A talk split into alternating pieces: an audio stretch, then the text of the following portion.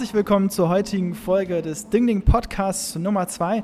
Wir sind wieder hier heute, um euch ein bisschen auf den aktuellen Stand zu bringen, was passiert ist in China, rund um China und wollen da wieder die aktuellsten Nachrichten in den Blick nehmen und ein wenig kommentieren. Bevor wir aber anfangen, auch noch Hallo an Max, mit dem ich das jetzt zusammen mache. Hallo, hallo. Und äh, wir haben uns überlegt, dass wir nochmal äh, uns äh, kurz darüber unterhalten wollen, warum wir überhaupt Ding Ding heißen. Und der Name, der kommt von Max. Ja, warum heißen wir so, Max? Ja, vielleicht äh, hat es der eine oder andere auch schon erkannt. Das Intro selber, da hört ihr nämlich schon das ganz berühmte Ding-Ding. Wer schon mal in Hongkong gewesen ist, dem wird das auch sofort aufgefallen sein oder der wird das sofort erkannt haben. Ding-Ding kommt äh, daher, dass es in Hongkong aus der Kolonialzeit übrig geblieben noch eine Tram gibt. Die fährt in, auf Hongkong Island lang, äh, lang. Bist du auch schon mal mit der gefahren, David? Ja, ähm, ein, zwei Mal. Es ist, ist wirklich schön, wenn man oben drinnen sitzt und dann, äh, die Straßen sind ja auch nicht so breit, dann an den Gebäuden entlang fährt erklärt. Das ist, äh, ist schon toll, ja. Äh, ihr könnt euch auch mal ein Bild machen, nämlich unser Logo hat auch äh, eine Ding-Ding äh, im Bild drin. Das ist die Tram. Die sind ganz schmal, zweistöckig. Es rattert und äh, das ganze Ding wackelt. Aber es, sie sehen wunderschön aus und die fahren wirklich fast äh, die ganze Südseite, nee, stimmt gar nicht, die Nordseite der Insel, der Insel lang und man guckt sozusagen auf den Hongkonger Hafen ab und zu. Wenn dann aber jemand über die Straße läuft und nicht auf sein Handy guckt und nicht auf die Straße guckt, ähm, dann haben die ein ganz ja markantes und sehr lautes Klingeln und klingeln quasi damit die Hongkonger von, von den Tramgleisen weg. Und das ist das Ding-Ding. Die Hongkonger haben das dann einfach quasi nach diesem Geräusch benannt und gesagt, äh, guck mal, lass uns doch mal eine Runde mit der Ding-Ding fahren. Und das ist das berühmte Klingeln und eben die Ding-Ding. Genau, und äh, so wie man von oben aus dem zweiten Stock einen guten Überblick auf Hongkong hat, wollen wir einen guten Überblick auf China geben in diesem Podcast und auch auf Hongkong natürlich. Mhm. Das sind auch heute wieder unsere beiden großen Themen. Wir, wir beschäftigen uns wieder mit Hongkong und natürlich auch mit China und da insbesondere mit einem Blick auf die Situation zwischen China und den USA. Fangen wir doch mal mit Hongkong an. Da ist ja seit unserer letzten Aufnahme relativ viel passiert. Gut, die Nachrichten folgen sowieso dieser Tage Schlag auf Schlag. Das ist eigentlich direkt nach unserer Aufnahme auch gewesen. Und zwar ähm, gab es eine Verhaftung bzw. eine Razzia in Hongkong. Die Tageszeitung Apple Daily wurde durchsucht von 200 Einsatzkräften circa und der Inhaber oder der, der ja, Besitzer äh, der, der Zeitung, Jimmy Lai, wurde dabei auch verhaftet. Die Zeitung hat deshalb, ist deshalb relevant, weil sie eine der letzten noch, also offen demokratischen, auch offen anti-Peking-Tageszeitungen äh, waren und eigentlich wurden, sind alle anderen Medien und, und Nachrichten in Hongkong, ja, oder viele davon auf jeden Fall, äh, zumindest die Tageszeitung auch schon eingeknickt und das war so ein bisschen die letzte Bastion und deshalb kam das als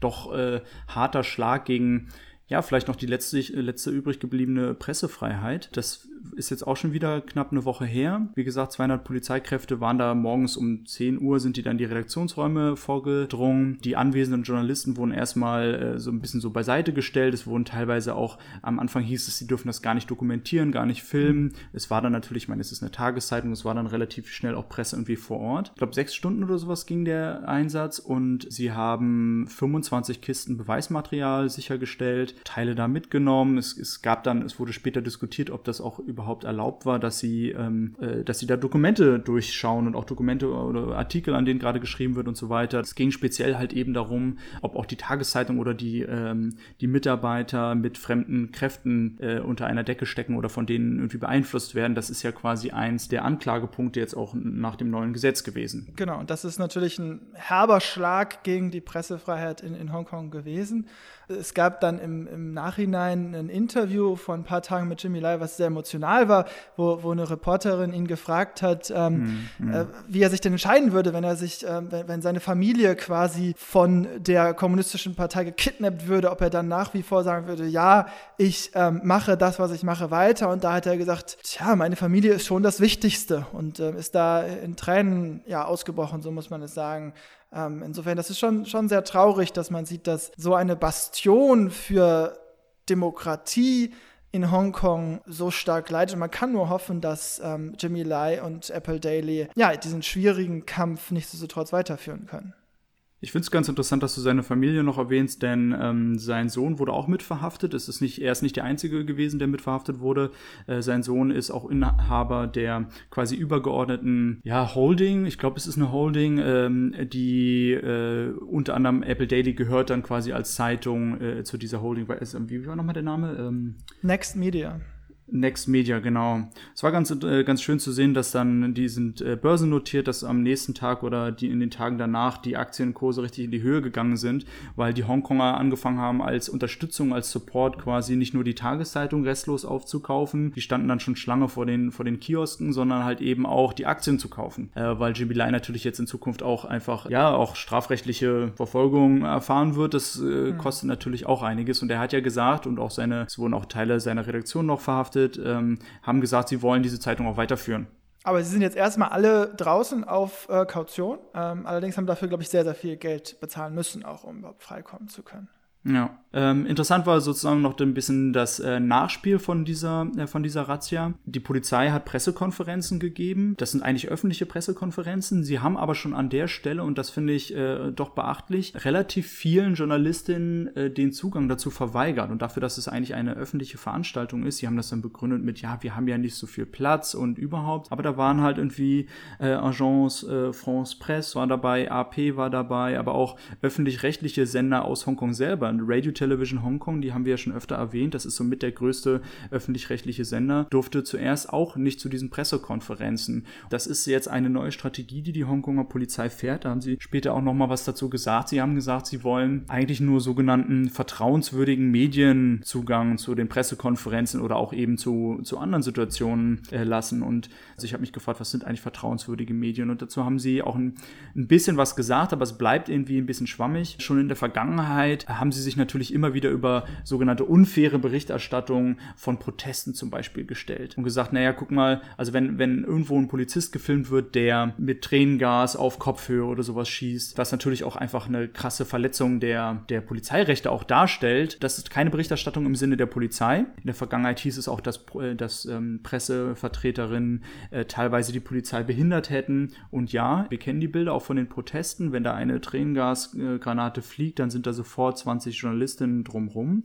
Aber ich finde diese Auslegung der von einer angeblichen Behinderung der Presse finde ich schon sehr, sehr weitreichend. Und ja, in, in Hongkong gibt es interessanterweise kein richtiges offizielles Akkreditierungssystem und die, die Pressefreiheit war auch ein hohes Gut der Hongkonger. Es gibt sehr viele ausländische Medien, die auch in Hongkong Büros haben. Die New York Times hatte ein Büro, Bloomberg hatte hat auch ein Office dort gehabt. Es sind nicht nur die öffentlich-rechtlichen, die jetzt eingeschränkt werden. Ich meine, diese, diese Erlaubnis äh, oder dieses System der Trusted Media äh, gilt erstmal für alle Medien und Medienvertreterinnen, eben auch für ausländische Journalistinnen. Und da hatte ich ja, jetzt habe ich die New York Times schon angesprochen gehabt, da ist schon Anfang dieses äh, diesen Jahres ein, ein Journalist, äh, erst hat er sein China-Visum nicht bekommen, das ist Chris Buckley, um den jetzt mal zu nennen, der hat sein Visum für China nicht äh, verlängert bekommen und dann letztendlich für Hongkong ist sein Visum auch nicht verlängert worden. Und mit dem neuen Gesetz, das ist auch so vage und mit so vielen Befugnissen für die Polizei ausgestattet, hat die New York Times sich entschieden, auch ihr Büro zumindest zu einem Drittel auch aus der Stadt raus zu verlagern.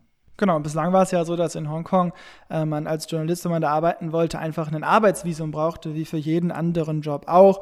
Ähm, dass Journalisten, die ähm, zum Beispiel in Peking äh, stationiert sind, deutsche Journalisten, die fliegen dann einfach rüber, sind dort auf diesem 90-Tage-Visum, was jeder von uns auch hat, ähm, oder visumsfreie Einreise und können da Leute interviewen und all das wird wohl in Zukunft nicht mehr so funktionieren, denke ich. Mhm. Ähm, es gibt jetzt eine spezielle Behörde, die für Journalistenvisa zuständig ist, oder? Ja, ja, die ist quasi angegliedert worden an das äh, ähm, an die Behörde für Immigration oder die Einwanderungsbehörde beziehungsweise auch die, die halt Visumsanträge bearbeiten. Ich weiß nicht, ob wir es letzte Mal schon erwähnt hatten, aber ausländische äh, Medienvertreterinnen äh, warten auch schon sehr sehr lange auf ihr Visum. Teilweise wird das begründet damit, dass äh, jetzt äh, wegen des Virus äh, Behörden langsam arbeiten etc. Ähm, ist es aber doch ungewöhnlich lange und jetzt gab es doch ein Statement von eben dieser Behörde und da äh, wurde gesagt, dass ähm, jetzt doch eingehend geprüft wird und der jetzt auch neu geprüft wird, ob Journalistinnen zum Beispiel in der Vergangenheit auch korrekt angegeben haben, dass sie live von Protesten auch mit äh, dokumentieren wollen, dass sie nicht einfach nur in der Redaktion arbeiten, sondern eben auch äh, arbeiten auf der Straße, Interviews durchführen etc., was irgendwie auch irgendwie absurd ist, weil das ist einfach heutzutage Teil eines einer einer journalistischen Tätigkeit. Ganz oft wird man angehalten, doch auch so eine Recherche ähm, auf der Straße direkt selber noch mit äh, durchzuführen. Es sollen Gehaltabrechnungen sich angeguckt werden, ob denn auch die äh, Journalistinnen ähm, in den letzten Monaten bezahlt worden sind für ihre Arbeit, weil wenn sie ja nicht bezahlt worden sind, äh, dann gäbe es ja eigentlich auch keinen Grund, dass sie noch in Hongkong bleiben sollen. Also auch hier wird, sage ich mal, daran gearbeitet, langsam auch ausländische äh, Journalistinnen, sage ich mal, zu kontrollieren. Und eine Sache noch ganz interessant, äh, das habe ich bei meinen Recherchen irgendwie dazu auch gelesen, die USA hat selber noch nicht verlauten lassen, wie sie mit chinesischen Journalisten in den USA umgehen möchte. Das heißt, da wurde einfach noch, die Visabestimmungen wurden noch nicht veröffentlicht. Äh, und es könnte sein, dass auch deshalb China bzw. die Kommunistische Partei in Peking oder eben stellvertretend auch die Hongkonger Regierung abwartet, um sich das Recht, sage ich mal, noch vorzubehalten, vielleicht dann zurückzuschlagen, wenn, wenn alle chinesischen Journalistinnen aus, aus den USA gehen müssen. Das ist jetzt hier Spekulation, ich will gar nicht so weit mhm. gehen, aber wir warten noch darauf, dass die USA dazu was, ähm, äh, was verlauten lässt. Also ich glaube, die Regularien stehen schon fest, es ist halt nur, dass die Visa-Anträge nicht bearbeitet wurden. Ne? Also es ist jetzt Richtig. ja, glaube ich, so, dass alle 90 Tage die Journalisten äh, einen neuen Visumsantrag stellen müssen mhm. und ähm, dass dieser Visumsantrag einfach erstmal liegen geblieben ist. Ja, ja. In Hongkong ähm, sind nicht nur Journalisten verhaftet worden und bei ihrer Arbeit eingeschränkt worden, sondern auch ähm, die Opposition, Agnes Chow unter anderem. Mhm. Ja, vielleicht ist die ein, einigen von euch ein Begriff. Äh, sie ist ähm, schon in 2014 hat sie sich beteiligt an den Protesten und, und auch der Besetzung von Hong Kong Island. Sie ist mit Joshua Wong auch Teil von der Demosistos Partei gewesen. Die wurde jetzt ja direkt äh, mit dem Inkrafttreten des neuen nationalen Sicherheitsgesetzes auch aufgelöst. Ihr wird auch vorgeworfen, Teil einer weiteren Organisation gewesen zu sein oder zumindest würde für sie auch der Vorwurf der, sie, sie hat sich eingelassen, ja, Zusammenarbeit, sie hat sich mit ausländischen Kräften eingelassen, äh, sie hat auch davon berichtet gehabt, kurz vorher noch, dass sie verfolgt wird äh, oder dass ihr Haus observiert wird und dann eigentlich einen Tag später ist sie dann auch äh, verhaftet worden. Jetzt stellt sich so ein bisschen die Frage, Joshua Wong ist auch noch jemand, der die ganze Zeit observiert wird. Ich warte eigentlich täglich darauf, dass, äh, dass vielleicht auch so jemand wie Joshua Wong verhaftet wird. Hm. Martin Lee ist noch so eine Figur, die immer wieder äh, erwähnt wird. Martin Lee äh, ist ähm, der Gründungsvorsitzende von der Demokratischen Partei. Ursprünglich hat er auch maßgeblich daran mitgearbeitet, die Verfassung für Hongkong damals noch äh, vor der Übergabe ähm, äh, auch zu, zu formulieren und gilt auch so ein bisschen inoffiziell als, als so der Vater der Demokratie Demokratie. Er ist aber von, der, von den Festlandmedien äh, verschrien als einer der Hongkong Gang of Four, äh, also sozusagen einer der Hongkong, vier Hongkonger Persönlichkeiten, die eigentlich versuchen, die Regierung zu stürzen. Und das ist natürlich eine Anspielung auf die, äh, auf die Situation nach der Kulturrevolution, Richtig. wo auch es eine Gang of Four gab, ja. äh, die quasi äh, Schuld, die Schuld dafür geben würde für Maos Verbrechen ja. während der Kulturrevolution. Er ist auch schon verhaftet worden, das ist gar nicht so lange her, das dürfte, glaube ich, im April gewesen sein. Da wurde er mit 14 äh, ähm, äh, anderen pro-demokratischen Aktivisten auch verhaftet. Das war sozusagen noch vor dem Gesetz. Äh, er soll an einer nicht genehmigten Demonstration teilgenommen haben, beziehungsweise diese auch mitorganisiert haben. Und das ist eh so ein Vorwurf, der bei ihm immer im Raum steht. Er ist eine, eine sehr prominente Figur, die um die Welt geflogen ist und eigentlich immer sich viel für Demokratie eingesetzt hat. Also er war viel in den USA, hat mit Politikerinnen dort gesprochen. Und aber, aber auch jemand, der ähm, natürlich jetzt nicht wie äh, Joshua Wong oder so äh, jemand ist, der irgendwie neu in, in die Politik gegangen ist, sondern jemand, der im Establishment war der auch gut vernetzt war, bin ich mir relativ sicher, mit den Pro-Peking-Eliten. Und äh, das ist halt nochmal eine andere Dimension, wenn so jemand dann ja so, so im, im, Fokus der Attacken steht. Gerade jetzt auch noch alles im Vorfeld von den Wahlen in den USA. Das ist alles so ein bisschen, das steht über der Diskussion, äh, was, was Hongkong gerade angeht. Wir wissen einfach noch nicht, was die Wahlen bringen werden. Und ich glaube, in vielen Punkten ist die Kommunistische Partei Chinas noch vorsichtig, jetzt, sage ich mal, zu radikale Vorstöße zu bringen. Ich möchte, ich möchte einen weiteren Politiker noch hervorheben, weil er mir in den Berichten dann doch recht häufig ähm, äh, über den Weg gelaufen ist. Das ist Ted Hui, äh, knapp äh, 37 Jahre und Teil auch der Demokratischen Partei. Er ist auch einer derjenigen gewesen, der zurzeit observiert wird. Also ihm, ihm fahren irgendwelche Fahrzeuge mit äh, ohne Kennzeichnung hinterher hinterher und als er dann mal ausgestiegen ist und die konfrontiert hat, äh, ist er sogar angefahren äh, worden, jetzt nicht großartig verletzt worden, aber als er dann die Polizei hinzugezogen hat, haben die ihn äh, erstmal festgehalten und dieses Auto wegfahren lassen. Und er ist äh, an vielen Stellen doch aufgefallen, weil er oft bei Protesten in den letzten Wochen da ist, äh, immer versucht zwischen der Polizei und den De Demonstrantinnen auch zu vermitteln. Er ist auch jemand gewesen, der aufgefallen ist, weil er private Anklagen mitgestützt hat hat. Und zwar ist im letzten Jahr ein Taxifahrer in eine Demonstration gefahren und hat äh, Menschen schwer verletzt. Das war am Rande einer Demonstration. Da hat er quasi jetzt äh, den privatrechtlichen, ist er den privatrechtlichen Weg gegangen und hat das, hat, hat eben diesen, diesen Taxifahrer angeklagt. Es gab noch eine zweite Anklage. Letzte, letztes Jahr hat auch ein Polizist einen 21-jährigen Demonstranten aus fast Point Blank, sagt man im Englischen, also direkt ähm, aus nächster Nähe. Den ja. Lauf der Pistole aus nächster Nähe genau äh, äh, angeschossen. Es ist, ist eine, besondere, eine besondere Art der Prozessführung. Es sind quasi private Anklagen. Normalerweise werden die eigentlich vom Justizministerium äh, geführt. Und hier hat aber die Justizministerin äh, Theresa Cheng Yogwa, wenn ich es richtig ausgesprochen habe, eingegriffen und versucht, beide dieser Prozesse zu unterbinden. Und, und, ist das möglich? Also ich meine, das, ich, also ich habe das auch gelesen mhm. und ich bin da kein Experte, was das Recht mhm. angeht, aber irgendwie habe ich mich gewundert, irgendwie geht das? Ähm, das ist ganz interessant. Also erstmal gab es seit 96, also seit der Übergabe von Hongkong äh, zurück an China, gab es 51 dieser Fälle. Also das kommt relativ selten vor, dass überhaupt so eine Art der Anklage geführt wird.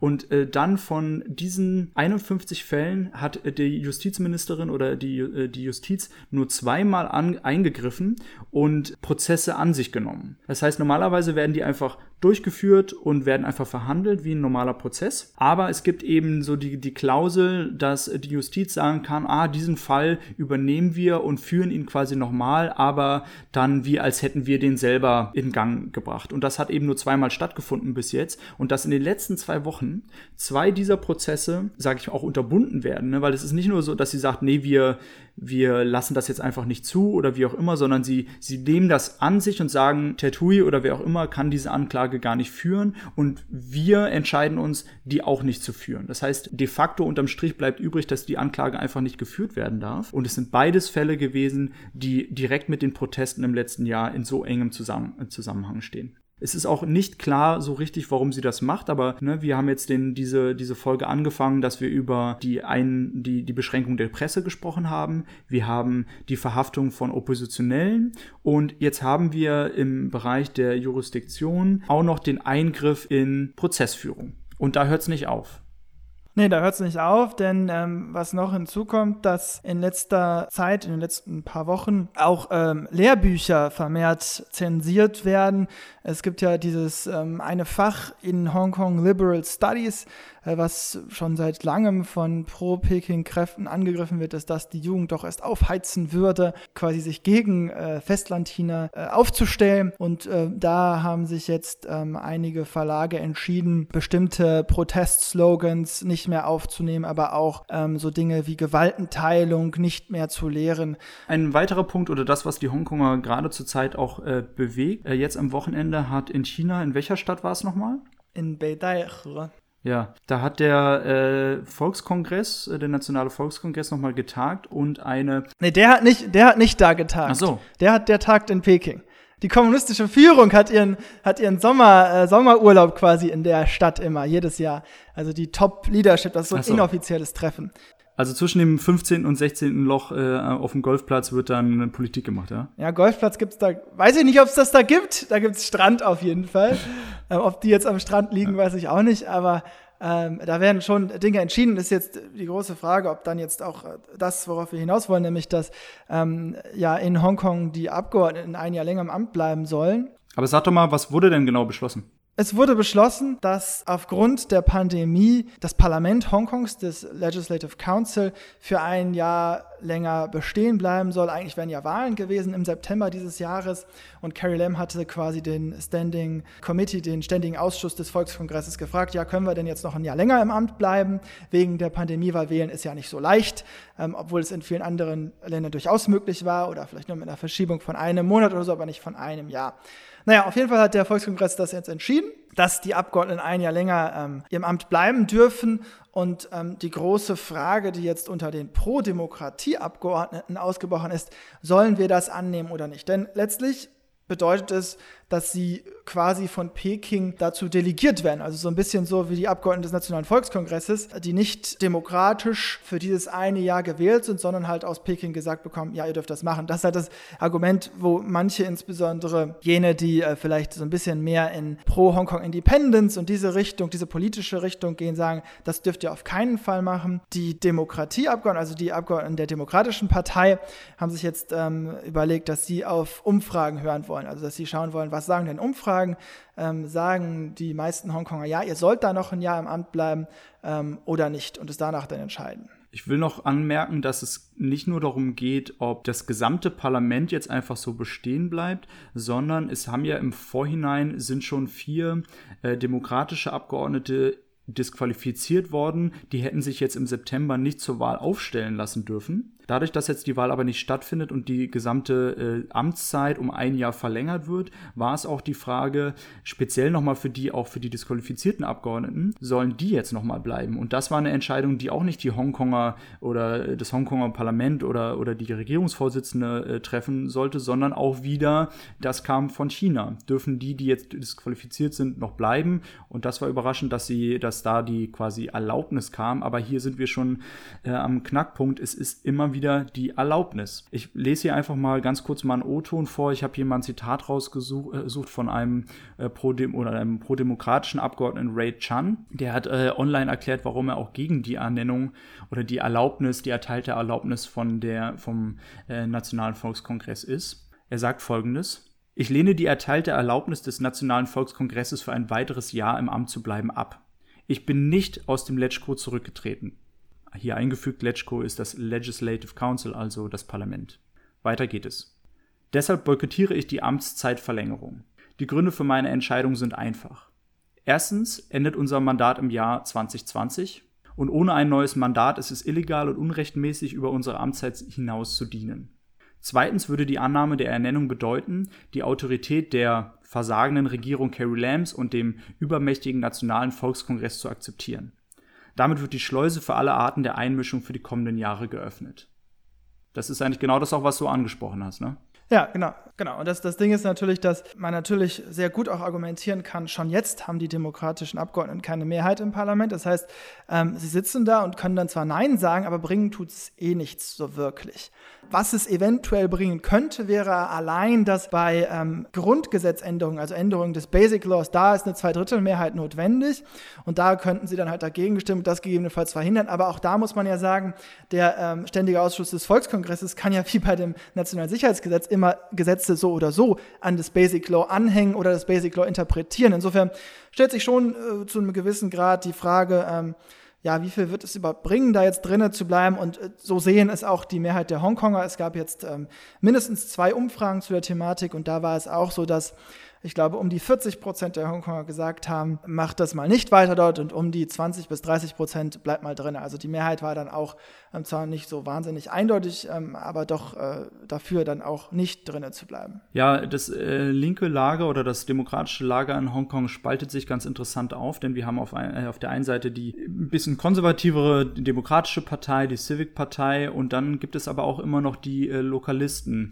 Ähm, das ist eine sehr indigene oder eine, eine Gruppe, die sich sehr für die indigenen Rechte der Hongkonger einsetzt ähm, und oft auch mal manchmal radikaler ist, aber eben auch, weil sie ein bisschen jünger und agiler ist, äh, auch mal ganz interessante Vorschläge mit einbringt, was, was man zum Beispiel machen könnte. Von denen kommt halt ganz klar die Ablehnung, die sagen, nein, wir, wir wollen uns nicht irgendwie den Vorschlägen oder der Gunst äh, des Nationalen Volkskongresses irgendwie stellen, sondern wir, wir wollen am, am liebsten, dass die ganze Opposition äh, ihr Amt niederlegt und das äh, jetzt schon, äh, dass wir quasi Neuwahlen auch erzwingen. Mal ganz konkret gefragt, wie würdest du dich denn entscheiden? Also ich, ich glaube, es spricht viel dafür zu sagen, man boykottiert das, weil, wie gesagt, die Abgeordneten haben ja keinerlei Macht. Es ist ja, es ist ja einfach, das muss man ja so sagen, ein Parlament, was schon ähm, zuvor stark beeinträchtigt war, was nicht demokratisch gewählt war, 100 Prozent, sondern nur zur Hälfte. Insofern ist da wirklich die Frage, was, was bringt es noch? Und dann jetzt unter dem Nationalen Sicherheitsgesetz, wenn man dann womöglich irgendwie so, wie es die Demokraten in der Vergangenheit gemacht haben, dieses ähm, quasi Stören des, des, des Parlaments betreiben, da werden sie dann womöglich noch für verhaftet. Also ich frage mich durchaus, was der große Sinn davon sein kann und soll.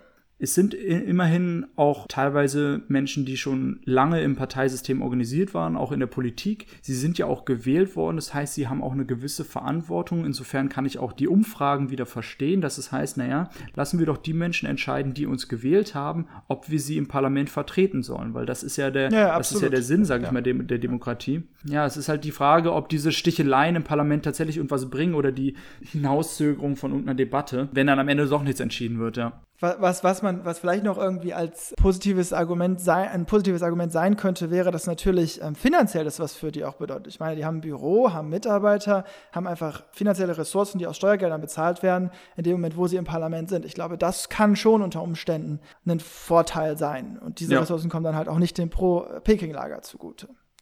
Ich glaube, es wäre ein sehr eindrückliches Zeichen, wenn wir wirklich an dieser Stelle, äh, äh, sage ich mal, ein Drittel des Parlaments einfach ihr Amt niederlegen sehen würden. Absolut, genau. Und dann kann halt auch äh, niemand mehr argumentieren von staatlicher Seite, ja, da wurde ja was demokratisch beschlossen. Ja. Ja, absolut. Also, weil, also dann ist es wirklich nicht mehr demokratisch beschlossen. Naja, wegen der ganzen Geschichten ähm, hat ja auch äh, Carrie Lam schon ein paar Probleme bekommen.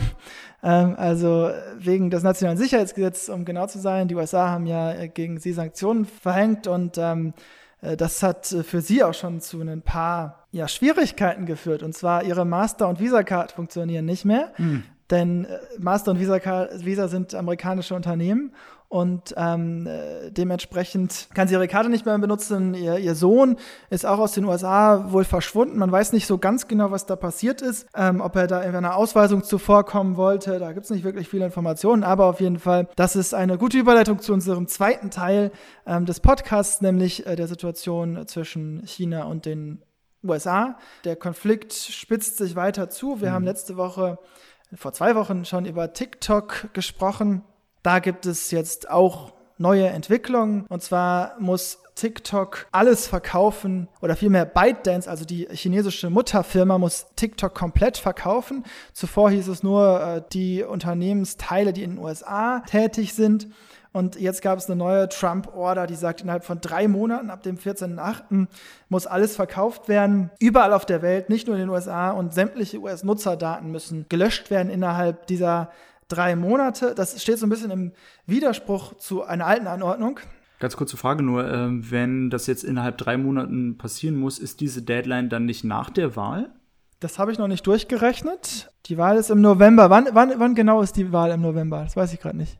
Naja, es ist, ist auf jeden Fall nah beieinander. Diese neue Order widerspricht so ein bisschen einer alten Anordnung, die es ja schon mal vor, vor ein paar Wochen gab, wo es eigentlich hieß, dass ähm, am 3. November, okay, ich sehe ein Handzeichen, ist äh, die Wahl. Okay, also tatsächlich nach der Wahl dann. Naja, auf jeden Fall, diese, diese Order steht im Widerspruch zu ähm, einer alten Anordnung von Trump, in der es hieß, dass bis Mitte September das schon äh, geschehen muss, der Verkauf. Die Verhandlungen mit Microsoft und Twitter laufen nach wie vor ähm, und es gibt kein Ergebnis. Man hört, dass Trump weitere Apps im Kopf hat, die auch verboten werden sollen aus äh, China. WeChat äh, hat ja auch schon so eine Trump-Order erhalten, dass ähm, ebenfalls bis ab Mitte September keine Geschäfte mehr mit WeChat gemacht werden sollen. Ja, die Frage ist, wie sich, wie sich das äh, weiter eskalieren wird, ob das weiter eskalieren wird. Kannst du noch mal ganz kurz sagen, was WeChat ist? WeChat ist quasi so ein Universal-Universum für Chinesen, mit dem alles gemacht werden kann, was man so braucht. Also man kann damit bezahlen, man kann damit chatten, man kann da äh, Dinge posten. Man, es gibt da drinnen so Mini-Apps, mit denen man sich die Menüs im Restaurant angucken kann. Also man kann damit wirklich alles machen und muss damit alles machen. Wenn man Chinese ist und kein WeChat hat, dann kommt man nur relativ schwer durchs Leben. Der Gesundheitscode jetzt für Corona ist darunter. Insofern, das wäre schon ähm, vor allem eine starke Auswirkung, denke ich, für die Leute, die Chinesen Chinesen, die in den USA wohnen, die mit ihrer Familie in Kontakt sind über äh, WeChat. Tja, man kann sicherlich äh, darüber diskutieren, ob das jetzt gut ist oder schlecht ist, dass man WeChat verbannt ähm, aus den USA. Es geht ja noch weiter. Die ganzen Vorschläge, die die USA gerade macht, das ist ja immer so, das geht immer in beide Richtungen. Es geht einmal darum, dass ähm, teilweise chinesische Apps einfach gar nicht mehr in den USA benutzt werden dürfen, wie auch immer äh, äh, Trump sich das vorstellt. Es geht aber auch so weit, dass zum Beispiel äh, amerikanische Hardware auch nicht mit diesen Apps äh, in Verbindung gebracht werden soll. Es wurde ja schon vor einiger Zeit auch Huawei zum Beispiel untersagt, äh, äh Google-Produkte zu verwenden, also den Google Android, äh, den Google App Store und Google Android als Betriebssystem. Und ähm, wir kennen einen ganz großen,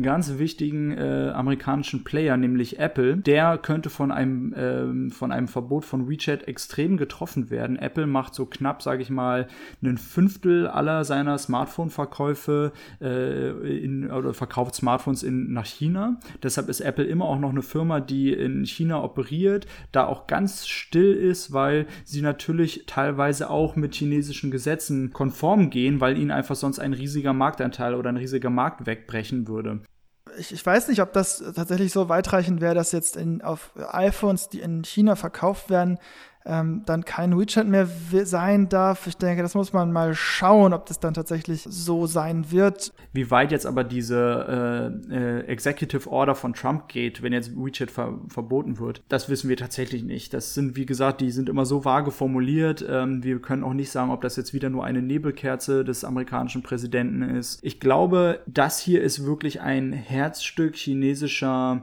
äh, Internet- äh, und Kommunikationsstruktur. Ähm, weshalb es auch von Kritikern der Kommunistischen Partei Chinas extrem begrüßt wurde, dass Trump die äh, quasi einschränken will. Denn sie gilt eigentlich als Speerspitze, ja, irgendwo der Kontrolle. Also das, was ja bei, äh, bei TikTok so äh, äh, kritisiert wurde, ist, dass, ähm, dass die Daten einfach abgesaugt werden, weitergegeben werden. Wir wissen also sowohl die Location, als irgendwie auch der gesamte Inhalt etc. Ähm, das passiert in WeChat einfach noch mal sehr viel mehr. Es ist quasi so ein bisschen ähm, ich will nicht, ich will nicht sagen, äh, ein, ein Vorstoß äh, der kommunistischen Partei auch sich andere Länder irgendwie zu vereinnahmen, aber äh, die Bindung an so ein Ökosystem ist einfach sehr, sehr, sehr viel stärker und das ist einfach, man muss sich das nochmal vor Augen führen. Jede große Firma in China, sie kann nicht groß werden, ohne die Verbindung zur, zur kommunistischen Partei. Ähm, nicht nur ist es im Gesetz so richtig geregelt, dass ab einer bestimmten Größe von Mitarbeiterinnen äh, eine, eine, ein Unternehmen auch schon Partei, Parteizellen in der Firma installieren muss. Ähm, das so, so wie China aufgebaut ist, äh, ist die Kontrolle und bleibt die Kontrolle einfach bei der kommunistischen Partei. Da, da hat niemand ähm, viel Geld oder wird irgendwo reich, ohne an irgendeiner Stelle an die kommunistische Partei gebunden zu sein. Und das gilt genauso für ByteDance wie für Tencent, den Inhaber oder Besitzer äh, von, von WeChat. Genau, und ähnlich sieht das mit Huawei aus. Auch Huawei muss natürlich, wenn, wenn es äh, hart auf hart kommt, äh, sicherlich mit der chinesischen Regierung zusammenarbeiten. Deshalb oder vielleicht wahrscheinlich nicht nur deshalb, aber auf jeden Fall auch deshalb ähm, hat die USA gegen Huawei ähm, stark Position bezogen, hat ja auch in Deutschland äh, stark dafür gelobbyt, dass ähm, 5G ohne Huawei gebaut werden soll. Schon seit letztem Jahr ist es so, dass ähm, diverse Google-Apps nicht mehr auf äh, Huawei-Handys laufen dürfen, also Play Store, Gmail, Maps etc. Android selbst schon noch, also der Kern, irgendwie so eine Grundversion, die darf schon noch laufen, äh, aber halt halt äh, Updates und diese ähm, Apps nicht mehr. Und ähm, seit Mai dieses Jahres ist es auch so, dass Halbleiter quasi nicht mehr an Huawei geliefert werden dürfen, die deshalb nicht mehr ihre eigenen Chips bauen können und ähm, Huawei ist das Ganze so umgangen, indem sie einfach fertige Chips von anderen Firmen gekauft haben, unter anderem von Firmen aus Taiwan, eine Firma, die heißt Mediatek, ähm, da haben die relativ viel gekauft. Das hat Trump nicht so gerne gesehen, ähm, dass Huawei das umgangen ist und ähm, hat deshalb jetzt kürzlich ähm, vor ein paar Tagen verfügt, dass ähm, auch das nicht mehr möglich sein soll. Also äh, keinerlei Chips dürfen an Huawei verkauft werden, die in irgendeinem Punkt in der ähm, Herstellungskette US-Technologie oder US-Software genutzt haben, um diese Chips ähm, zu entwickeln. Die Auswirkungen davon sind fatal, weil Huawei kann keine Handys bauen ohne diese Chips. Huawei kann keine 5G-Netzwerkausrüstung bauen ohne diese Technik. Und ähm, ich habe irgendwo gelesen, dass das wahrscheinlich bedeutet, dass ähm, bis Anfang 2021 Huawei quasi tot ist, weil so lange reichen noch die Lagerbestände, aber dann ist es wohl vorbei. Es gibt noch was äh, etwas weiteres äh, Huawei betreffend, denn in 2018 wurde die Tochter des Gründers ähm, äh, der Gründer selber ist Ren Zhengfei, Äh, seine Tochter Meng Wanzhou wurde in Kanada festgenommen. Äh, ihr, wurden, ihr werden immer noch vorge wird immer noch vorgeworfen, im, im Iran äh, ja, Handel betrieben zu haben äh, und das aber, obwohl die USA quasi einen, einen Handelsstopp irgendwie ausgerufen hatte. Der Prozess läuft die ganze Zeit noch. Das Einzige, was sich verändert hat, ist, dass ähm, der jetzt hinter geschlossenen Türen gewandert ist. Äh, nicht nur ihr Vertreter, also ihr, ihr der, der, der Rechtsanwalt, sondern eben auch die Öffentlichkeit ist jetzt ausgeschlossen worden. Und zwar mit der Begründung, dass es potenziell sensible Informationen gibt, die da äh, besprochen werden sollen oder dass eben Beweise gesammelt werden. Ähm, sie hat eine Vertretung durch eine dritte Partei bekommen, die quasi unabhängig dann äh, äh auch alle Informationen an den Rechtsanwalt weitergeben kann, aber eben unter Ausschluss der Öffentlichkeit. Sie wehrt sich seit 2018 dagegen, in die USA ausgeliefert zu werden. Ähm, natürlich, wenn man sich überlegt, das ist die Tochter, äh, äh sie war natürlich auch Mitarbeiterin ähm, von Huawei, aber das ist ein, ein äh, ein Dorn äh, in, oder ein Stachel in der Seite äh, Chinas und eben auch der kommunistischen Partei. Ähm, seitdem sind übrigens auch noch zwei äh, kanadische Staatsbürger auch immer noch in Haft in China. Mhm. Und diese kanadischen Staatsbürger haben, glaube ich, kein Recht auf einen Anwalt ähm, oder irgendetwas in der Art und Weise. Insofern Richtig. Da, äh, in, China bedarf es keiner dritten äh, unabhängigen Partei, um so einen Prozess zu verfolgen. Ähm, der wird sowieso einfach hinter geschlossenen Türen geführt. Wir werden auf jeden Fall berichten, wie es dort weitergeht. Äh, zwei kurze Nachrichten noch kurz notiert, auch äh, zum Thema US-China Trade War. Güter aus Hongkong heißen jetzt nicht mehr Güter aus Hongkong, sondern Güter aus China. Und zwar hat äh, die Trump-Regierung sich überlegt, dass in Zukunft alle Güter, die eben aus Hongkong kommen, auch mit Made in China gekennzeichnet werden müssen. Äh, ist so ein bisschen die Frage, ob das nicht ähm, kontraproduktiv ist für die Hongkonger. Ne? Ob die Hongkonger das so toll finden, dass ihre Güter jetzt mit Made in China gekennzeichnet werden, weiß ich ehrlich gesagt nicht so genau. Ich habe mir das mal angeguckt, es ist ein Prozent äh, der Ausfuhren. Also ein Prozent der Güter, die in den USA ankommen und äh, aus Hongkong kommen, das war ein Prozent. Natürlich macht, äh, macht das immer noch vielleicht den Unterschied für Hongkonger. Es ist tatsächlich aber jetzt ähm, eher ein Statement als äh, eine tatsächliche Veränderung der Handelsbestimmung. Noch eine zweite Nachricht, ähm, auch kurz notiert. In den USA werden Konfuzius-Institute jetzt als sogenannte Foreign Missions gekennzeichnet. Es gibt ungefähr 75. Ähm, in den letzten Monaten sind viele auch geschlossen worden aufgrund der Kritik an den Instituten, dass sie halt Propaganda-Institute der chinesischen Regierung sind. Und ähm, dass sie als Foreign Missions gekennzeichnet wurden, bedeutet eigentlich gar nicht so viel, sondern nur, dass sie ähm, wie auch äh, Xinhua oder ähm, Renminbao, also die chinesischen Staatsmedien ähm, oder halt auch die Konsulate selbst äh, Berichte an die US-Regierung ähm, abliefern müssen, regelmäßig zu Personal, zu dem Curriculum, was sie verfolgen äh, im Unterricht oder auch äh, zu ihren anderen Aktivitäten, die sie machen. Und zu guter Letzt wollen wir noch kurz über den Besuch von Alex Azar in Taiwan sprechen. Beziehungsweise so viel will ich dazu gar nicht eigentlich sagen, weil ich sehe schon, dass wir eine Weile aufnehmen. Alex Azar ist der Gesundheitsminister äh, der USA gewesen oder ist das noch und er ist in Taiwan, äh, nach Taiwan geflogen und hat sich dort äh, so mit dem Außenminister getroffen, als dann ähm, auch mit Tsai Ing-wen, der äh, Regierungsvorsitzenden, gesprochen. Das Thema ist unter anderem die Bewerkstelligung von Covid und Covid-Tests gewesen. Tatsächlich ist China kurz bevor der äh, Gesundheitsminister eingetroffen ist, dann aber mit Kampfjets über über, äh, über den Luftraum Taiwans geflogen, also hat jetzt nicht Taiwan als Insel überflogen, aber ist äh, mehrere Minuten lang im Luftraum gewesen. Äh, die Auseinandersetzungen zwischen Taiwan und China äh, schwelen schon seit langem, ähm, was aber jetzt China in den letzten Monaten eigentlich macht, ist eine riesige, ja, eine Drohkulisse aufzu, aufzubauen. Das Militär wird extrem aufgestockt, dass da jetzt Kampfflieger über die Meerenge fliegen, ist äh, nicht nur ein Novum gewesen, sondern eben auch, ich meine, das, das, das äh, taiwanesische Militär muss da irgendwie äh, auch reagieren. Es hat in diesem Fall jetzt erstmal nichts gemacht, aber äh, Tsai Ing-wen hat gleich äh, gewarnt und gesagt, dass äh, China schon seit langem versucht oder zurzeit versuchen würde, auch Taiwan das neue Hongkong werden zu lassen. Sich eventuell sogar die Insel äh, wieder dann zurückzuerobern. Ich will auch gar nicht, ich will auch gar nicht ins Detail gehen. Lass uns das ruhig mal in einer eigenen Folge nochmal besprechen. Es ist ein sehr akutes Thema. Ähm, wir müssen mal schauen, wie die ganzen Übungen äh, von der PLA und, äh, sag ich mal, äh, das Aufrüsten, wo das jetzt eigentlich hinführt. Ich will auch noch nicht den, den Teufel an die Wand malen. Es ist doch schon beunruhigend, wie China sich im südchinesischen, sogenannten südchinesischen Meer nicht nur mit Taiwan, sondern auch mit Vietnam, Malaysia, den Philippinen und Japan anlegt. Und über all das werden wir in den nächsten Folgen dann nochmal weiter im Detail sprechen. Ähm, das ist auf jeden Fall ein spannendes Thema und ähm, ein ja, beunruhigendes Thema. Und damit möchten wir uns jetzt erstmal bei euch äh, verabschieden. Schön, dass ihr dabei wart und ähm, schaltet gerne das nächste Mal wieder ein. Wir sind in wahrscheinlich zwei bis drei Wochen wieder hier auf ähm, der Plattform, auf der ihr uns jetzt heute hört, ähm, für euch da. Genau, ihr könnt uns äh, inzwischen auf Spotify hören, äh, über Apple Podcast, äh, Pocket Cast, auf euren Android-Systemen äh, oder ihr geht selber einfach direkt auf Anchor FM. Äh, Ding Ding Podcast sind wir und äh, ja, habt eine schöne Woche und bis dann. Tschüss. Ciao.